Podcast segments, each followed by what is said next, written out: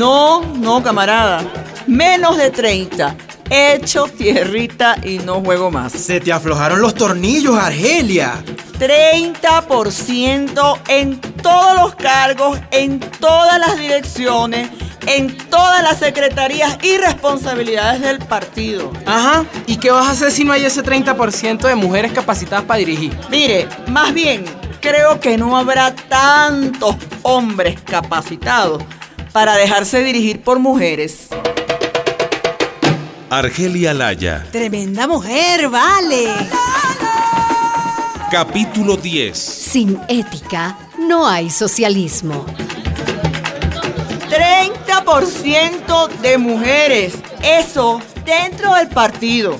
Y fuera, esa va a ser nuestra bandera en todas las gobernaciones, en todos los municipios, en el Congreso, en el Senado. Y un día, en la presidencia de la República. Pero ven acá, negra Argelia. Tú antes hablabas del 15% que es, digamos, más razonable. Antes era antes. Ahora defendemos el 30% y no descansaremos hasta tener el 50%. Se te fueron los tapones. Ah, bueno, más justo sería, chicos, el 51%. Porque en Venezuela las mujeres somos mayoría. Argelia había luchado durante años para aumentar la representación de las mujeres en todos los cargos públicos. En esa lucha había unido a mujeres de otros partidos, adecas y copellanas, cifrinas y populares. Con todo respeto, diputada Argelia, pero eso que usted propone atenta contra la libertad de los electores. ¿Y se puede saber por qué? Porque el elector vota por quien le da la regalada gana. El elector y la electora vota por las caras que ve, si no ve mujeres, no van a votar por las mujeres. Eso es manipulación. Y usted es una manipuladora. Cachicamos diciéndole a Morrocoy conchudo. ¿No fue usted el que compró los votos para que Argelia no ganara la presidencia del partido? Ustedes son unas feministas fanáticas. Bueno, claro que sí, de unas más locas. No se dejen, no se dejen provocar, camarada. No se dejen. Argelia Laya era la nueva presidenta del partido. Pero a esas alturas, dentro de las filas del MAS había ambiciones, divisiones y sobre todo corrupción. Estoy angustiada, Josefina. ¿Por qué, Argelia? ¿Qué te pasa? Chica, cada día me vienen con un caso más sucio que el anterior. Ay, comadre, ¿y tú qué te creías? ¿Que tú eras abanicarse en un chinchorro así nomás? Chica, yo voy a escribir un código de ética para los funcionarios públicos. Es que eso es lo que hay que hacer. Porque sin ética no hay socialismo, ni democracia, ni nada. Hacía unos años había fundado la Coordinadora de Organizaciones No Gubernamentales de Mujeres para garantizar la aplicación de la CEDAW. Posteriormente, esta coordinadora dio paso a la CONAMU, Comisión Nacional de Mujeres. Argelia, aquí entre nos, no tenemos recursos para pagarte, mija. Ajá, ¿y tú crees que yo hago esto por dinero? Chica, yo ya tengo mi jubilación como maestra y yo no necesito mucho además. Mira, hasta los viáticos esos como diputada se los dejo al partido. ¿Y esa maletica nueva, Argelia? Ah, bueno. Ya dejé ese bolso negro, mija. Ya no me cabía tanto papel. Mira, aquí llevo material para distribuir. Las mujeres tienen que leer, aprender para que no les mamen gallo. No existía acto, mitin, conferencia, reuniones sobre derechos humanos de las mujeres, niñas y niños, negras y negros, indígenas, discapacitados, a los que Argelia no asistiera. Ah, tome, compañera, para que se entretenga. Con su batola de colores y sus sandalias de trajín, con su maletín de rueditas, iba repartiendo volantes y revistas entre las mujeres participantes.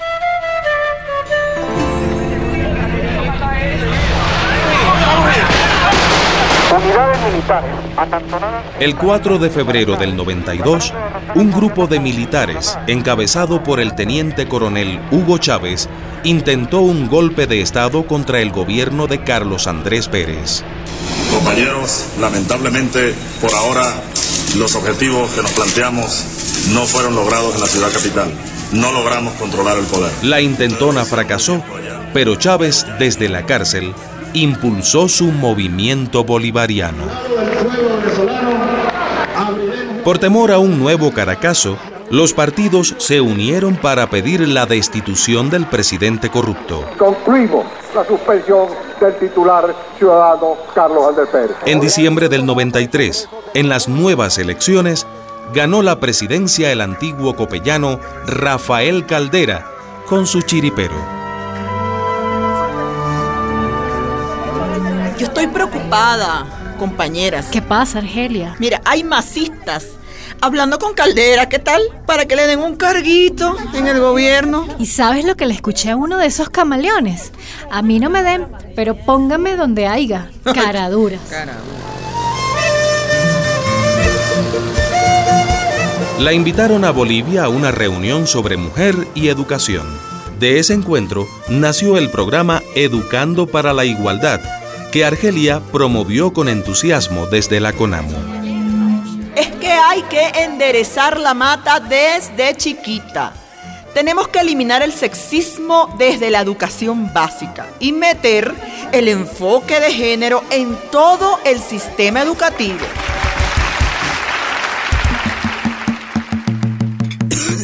Perucho, hijo, acompáñame a Río Chico. A Río Chico, sí, claro, vieja. ¿Hay algún problema, vieja? Hay un peo grande. Están destruyendo la laguna de la Reina y la de Tacarigua. Eso es por las construcciones, ¿cierto? Sí, sí, eso es un desastre. Mira, a mí me han puesto en la comisión de ambiente, imagínate. Así que hay que ir a pelearla. Qué vaina, vieja. ¿Y qué es eso que te has puesto ahí en la muñeca? Ah, bueno, mira, esto son unos parches chinos. Chino, unos parches Dicen chinos. que tiene grasa de tigre. Yo no sé si eso sirva. Ay, pero es que ya me duelen mucho los huesos, hasta las junturas, muchachos. ¿Te sientes bien, vieja? ¿Te sientes bien, mamá? Ay, mira, hijo. Dime. Cuando uno llega vieja, si no te duele nada, es porque estás muerta. Ay, chico, ven. Vamos a comernos unos categüires. Ay, que eso me recuerda tanto mi infancia. Cuando iba con mis hermanas así corriendo por la playa. Claro, vamos pues.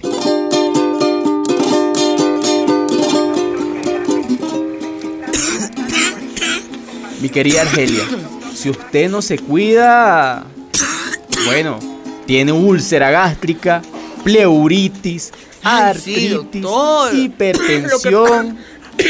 Lo que pasa es. Lo que pasa es que usted me está vacilando.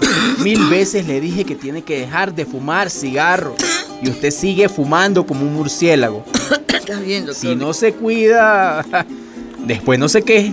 El cuerpo pasa factura. Ajá. Yo le voy a poner al asunto, doctor, para que Diosito me deje llegar al año 2000. Ja, ojalá y la escuche. La hospitalizaron en la clínica Santa Sofía. Viajó a Michigan, donde vivía su hermana menor, René, para reponerse de sus dolencias. Por entonces escribió una carta a la gente honesta del MAS para que reaccionaran frente a la desintegración ética del partido. Lo que ocurre hoy en el MAS es una dramática crisis ideológica y ética. Muchos líderes tienen un comportamiento y un discurso personalista, autoritario y negador de la democracia.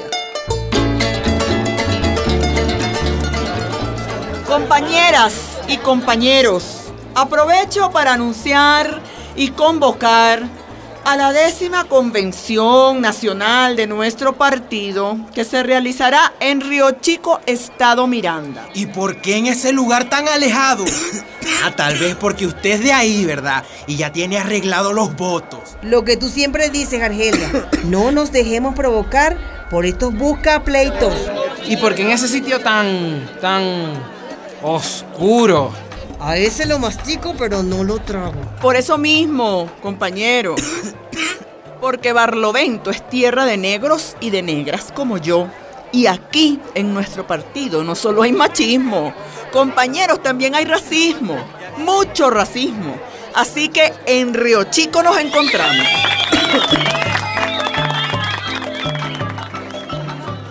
Tiene la palabra, compañero. Quiero aprovechar este turno para cuestionar un error político que se ha introducido en nuestro partido. Me refiero a esa cantaleta del 30% de mujeres en todas las listas electorales. Eso es una locura, camaradas. La palabra, la palabra, compañeros. Eso no se discute. Eso ya está aprobado en el artículo 144 de la Ley Orgánica del Sufragio y la Participación Política. Me disculpa, camarada, pero usted sabe que en política y en derecho las cosas se deshacen como se hacen. Este artículo se deroga, ya que viola la libertad de sus electores. Y dale, con la misma lavativa, caramba. Propongo que se lleve a votación. No somos democráticos. Si ganamos la votación, le corresponderá a usted, presidenta Argelia Laya, ir a presentar en el Congreso la enmienda del artículo 144. A lo que me faltaba por oír. Si el partido lo aprueba, queda aprobado. Usted es orgánica, compañera Argelia. El partido es lo primero. Pues no, camarada. Para mí la gente es lo primero. Las mujeres son lo primero. Se suspende la sesión. Argelia estaba furiosa. Furiosa entró en su cuarto.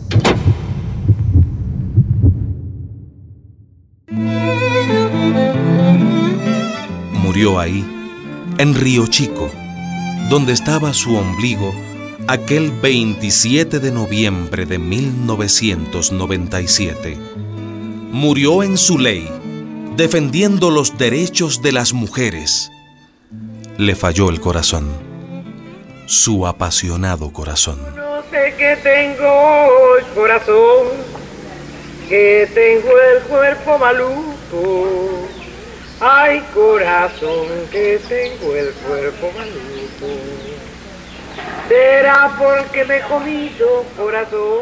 Argelia Laya, cimarrona de Barlovento, maestra, madre, guerrillera, feminista, activista política y luchadora social que nunca se dejó humillar ni por ser mujer ni por ser negra. Que puso la ética y la coherencia de vida como principio político, la lideresa más importante que ha tenido Venezuela. Yo no sé qué tengo yo, corazón, que tengo el pecho maluco. Ay, corazón, que tengo el pecho maluco. Allá viene un corazón, Corazón bello, que tengo el pecho maluco. allá viene un corazón.